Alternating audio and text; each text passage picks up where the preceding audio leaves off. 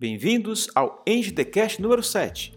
E o tema do programa de hoje é Geotecnia.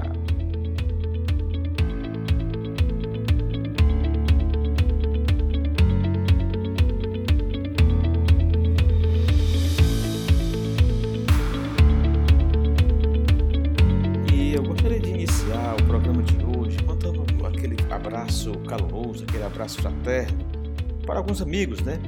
Primeiro, é para o engenheiro Walter Bastos da Impacto Proteção. Então a gente já está sabendo que muita gente na Impacto Proteção tem ouvido o nosso podcast e aquele abraço para o meu amigo Walter. Também para o engenheiro Claver Giovanni, que está em Portugal, na cidade do Porto, fazendo o seu doutorado em engenharia civil na FEUP. Então, Claver, aquele forte abraço para você também para nosso ouvinte de Natal do Rio Grande do Norte, a Micaele Gama. Micaele, um beijo, um forte abraço aí para você, tá bom? Antes de iniciar o nosso programa com a nossa entrevista feita por WhatsApp com o meu amigo professor Marcos Porto, eu gostaria de responder alguns e-mails é, de alguns ouvintes. E o primeiro e-mail que vamos comentar foi enviado pelo engenheiro Eric Barcelos, de Itaúna, Minas Gerais. A sugestão que o Eric nos manda é que a gente passe a dar aqui no programa sugestões dos melhores livros nas áreas de engenharia. E, Eric, atendendo ao seu pedido, já no programa de hoje, eu pedi né, ao nosso entrevistado, professor Marcos Portos, que dê dicas de livros na área de geotecnia. Então, já já, o Marcos vai nos dar essas informações. Um outro e-mail que eu recebi foi da engenheira Amanda Antunes, aqui de Fortaleza. A Amanda meio que dá um desabafo, né, porque é, o mercado de engenharia civil está realmente estagnado, está parado, é uma coisa que todos nós estamos sentindo. Não só os profissionais recém-formados estão com dificuldades de conseguir uma colocação, mas também até os veteranos, aqueles que estão aí já há alguns anos é, e que tem bastante experiência estão também com dificuldades. Muitas obras estão paradas, muitas, muitos lançamentos estão sendo segurados pelas construtoras, né? Então está faltando realmente espaço para a gente trabalhar. E aí, Amanda, não, não, não resta outra alternativa senão aproveitar esse momento para se qualificar, para se preparar melhor. E quando a coisa retomar, a gente está pronto para assumir a nossa posição, tá certo? Então, eu agradeço a você pela, pelo seu e-mail, agradeço também o Eric pelo, pelo e-mail. E eu gostaria de dizer que esse programa pretende realmente ter esse diálogo. Eu gostaria que vocês mandassem e-mails, que vocês mandassem áudios. Entra lá no meu site, que é o www.sergiodosantos.com. Lá tem todos os meus contatos e aí dá para vocês é, se comunicarem comigo, tá joia? Muito obrigado por esse retorno de vocês. E agora vamos dar início à nossa entrevista de hoje e para isso nós convidamos o engenheiro Marcos Fábio Porto de Aguiar. Marcos é uma das grandes autoridades no Brasil quando se trata do tema geotecnia.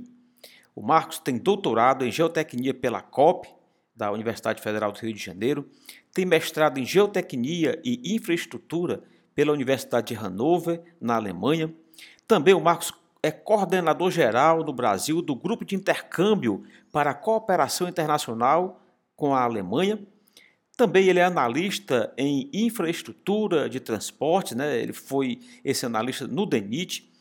Hoje, o Marcos é professor do Instituto Federal de Educação, Ciência e Tecnologia, além de ter sido professor também aqui da Universidade de Fortaleza. Ademais, o Marcos coordena no IMBEC o curso de especialização em projeto de fundações e soluções de contenção.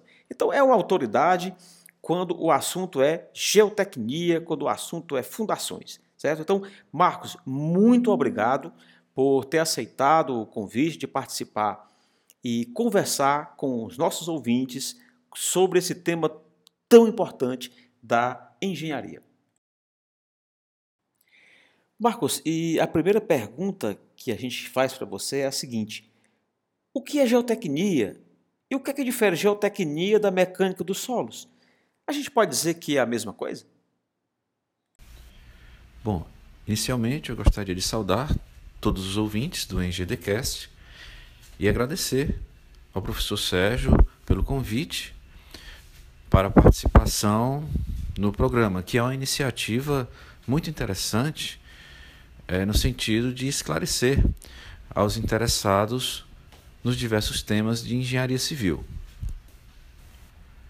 A geotecnia trata do estudo da parte mais superficial da crosta terrestre para fins de construção ou exploração. É, a geotecnia ela é composta principalmente de quatro ciências: a geologia, a mecânica das rochas, a geofísica aplicada e a mecânica dos solos. Então, a mecânica dos solos ela faz parte da geotecnia. Porém, em algumas situações em que os estudos geotécnicos eles se restringem à camada de solo, então, é, basicamente, o estudo geotécnico vai se fundamentar em conceitos da, da mecânica dos solos. Isso ocorre porque, normalmente, as profundidades de interesse de uma determinada obra, ela depende do tipo de obra e muitas vezes essa profundidade de interesse, quer dizer, a profundidade que vai ser atingida pelas tensões e consequentemente as deformações daquela obra, elas se limitam, essas tensões e deformações se limitam à camada de solo. Então, em diversas obras, os fundamentos de mecânica dos solos vão, na verdade, é, compor o estudo geotécnico. Então, muitas vezes, a mecânica do solo se confunde com a geotecnia, mas também faz parte da geotecnia outras ciências, como geologia, como mecânica das rochas, como geofísica aplicada, que em outras situações também vão ser é, utilizadas para compor o estudo geotécnico. Marcos, além do SPT, que outros ensaios existem para avaliar a capacidade de resistência dos solos? E onde são usados? O SPT, ou ensaio à percussão, ele é muito utilizado no Brasil.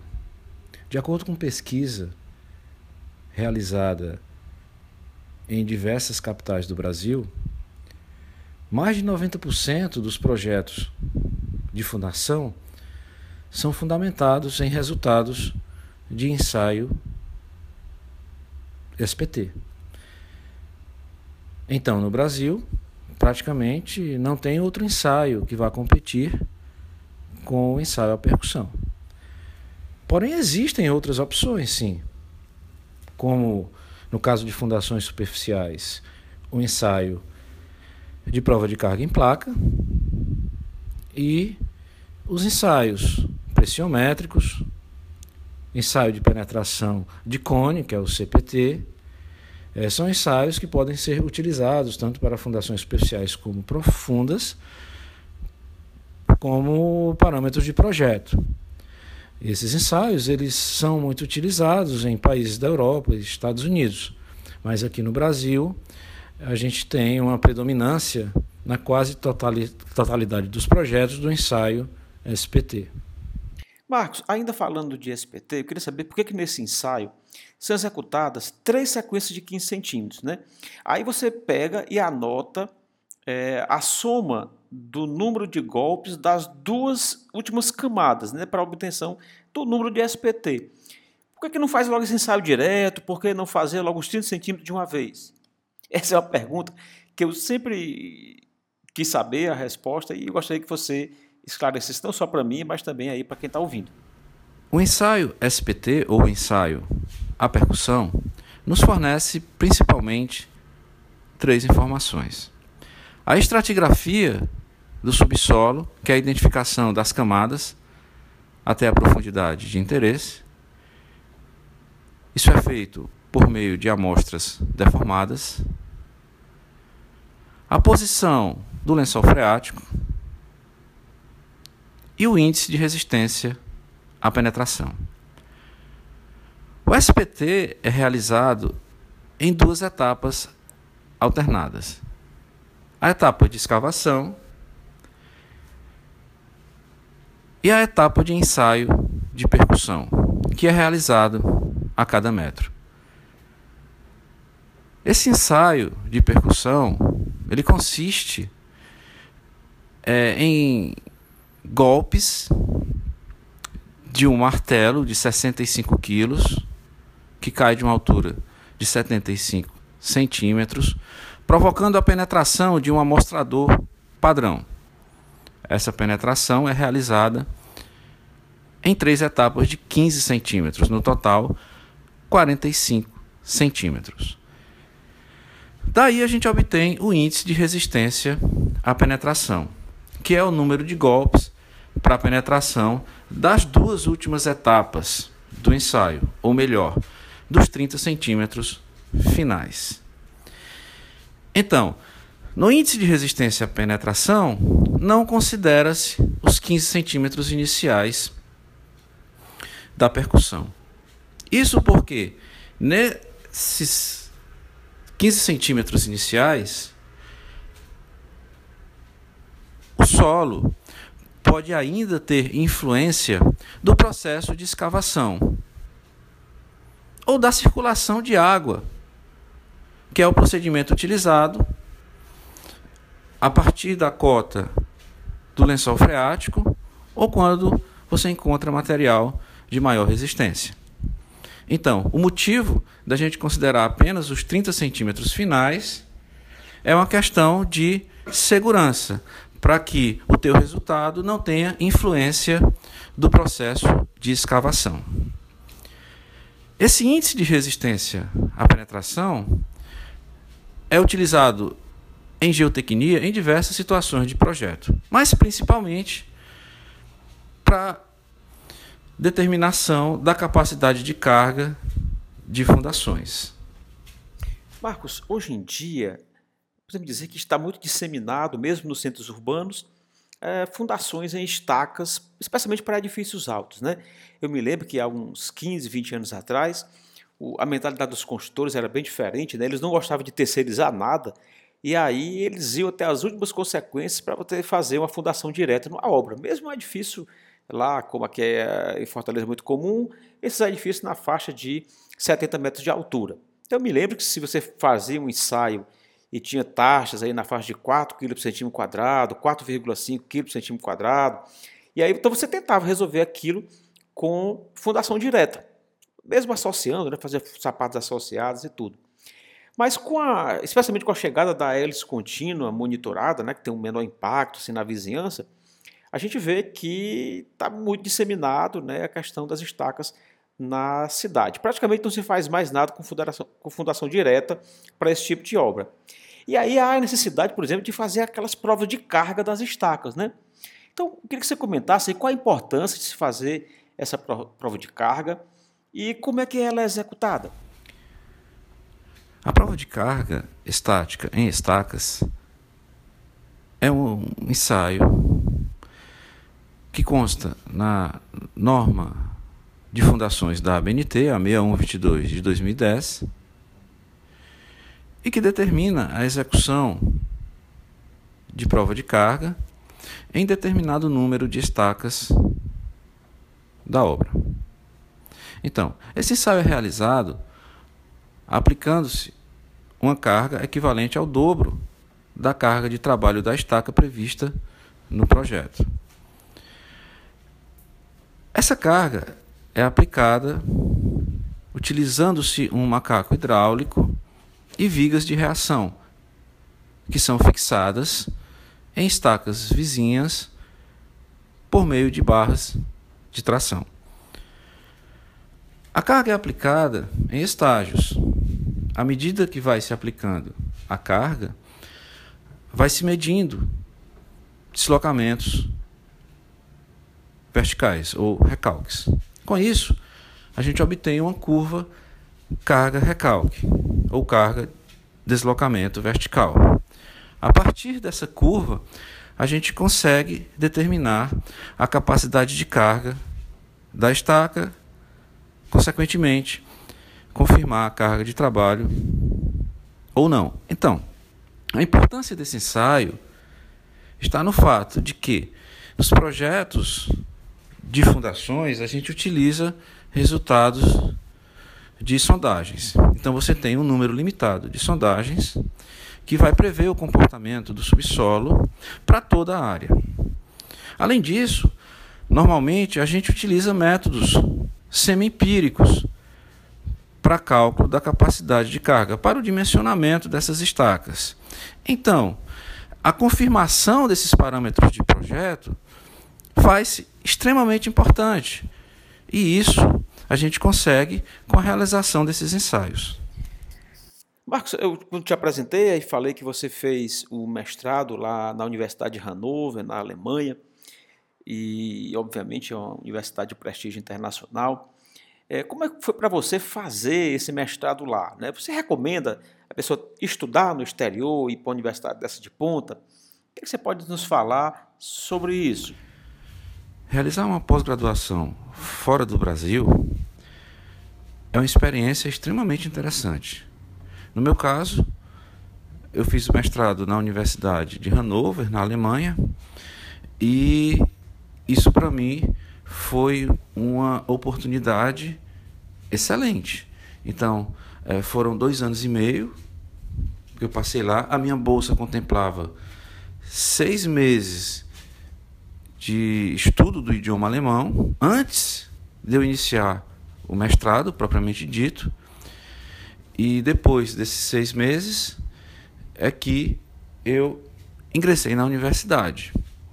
Então, sem dúvida que isso foi muito interessante para mim, porque no final desse mestrado eu eu adquiri não só é, o título de mestre, né, os conhecimentos acadêmicos, mas também aprendi o idioma, conheci uma nova cultura e pelo fato de estar ali na Europa, a gente teve acesso à, à cultura de diversos países, a oportunidade de conhecer pessoas do mundo todo.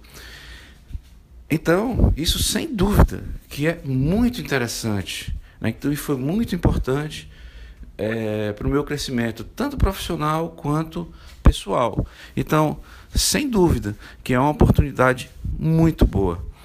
É, e assim, não só do ponto de vista acadêmico. Claro que ter acesso a uma universidade como a Universidade de Hannover, claro que é importante, mas eh, todo o acesso à informação que eu tive, de uma forma geral, também conta muito, acrescenta muito. É, o mestrado, especificamente, foi um mestrado em geotecnia e infraestrutura de transportes. Então, era um mestrado um pouco diferente dos nossos, porque tinha uma carga de disciplina um pouco maior, e o trabalho final, a dissertação, mais objetiva, mais aplicada. Então, é, foi uma oportunidade, sem dúvida, muito boa e que, assim, eu recomendo. E, como eu disse, não só considerando os aspectos acadêmicos, mas também considerando toda a informação que a gente adquire numa, numa situação de estudar fora. E aí, Marcos, atendendo aí o nosso ouvinte lá de Minas Gerais, né, de Itaúna, o Eric Barcelos, que dicas né, de, de livros você recomenda para quem quiser saber mais sobre geotecnia? A gente tem em língua portuguesa boas opções de livros na área de geotecnia. Eu vou citar aqui quatro. O livro Curso Básico de Mecânica dos Solos, de autoria de Carlos Souza Pinto. O livro Geologia Aplicada à Engenharia, de autoria de Chiossi. O livro Fundamentos de Engenharia Geotécnica, de Braja Das. Esse é uma tradução. E o livro Fundações, de Disseu Veloso e Francisco Lopes. Então, esses são quatro bons livros na área de geotecnia. Marcos, e também o Cláudio Giovanni, que a gente mencionou aqui no início, mandou uma pergunta para você, né? Ele que está lá na FEUP, na Universidade do Porto, ele quer saber o seguinte: a geotecnia, ela tem mercado? Então, quem se especializa nessa área, vira um engenheiro geotécnico, ele, ele vai realmente ter mercado para trabalhar? Ou é, digamos assim, uma especialização no sentido de que você se aprofunda nesse conhecimento, com mestrados e doutorados, mas que vão ficar apenas na restrita área acadêmica? Pode comentar sobre isso? O mercado para profissionais especializados em geotecnia eu considero como promissor.